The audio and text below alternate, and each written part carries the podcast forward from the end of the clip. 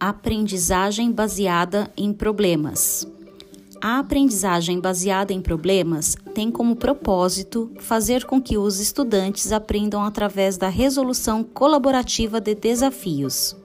Ao explorar soluções dentro de um contexto específico de aprendizado, que pode utilizar a tecnologia e ou outros recursos.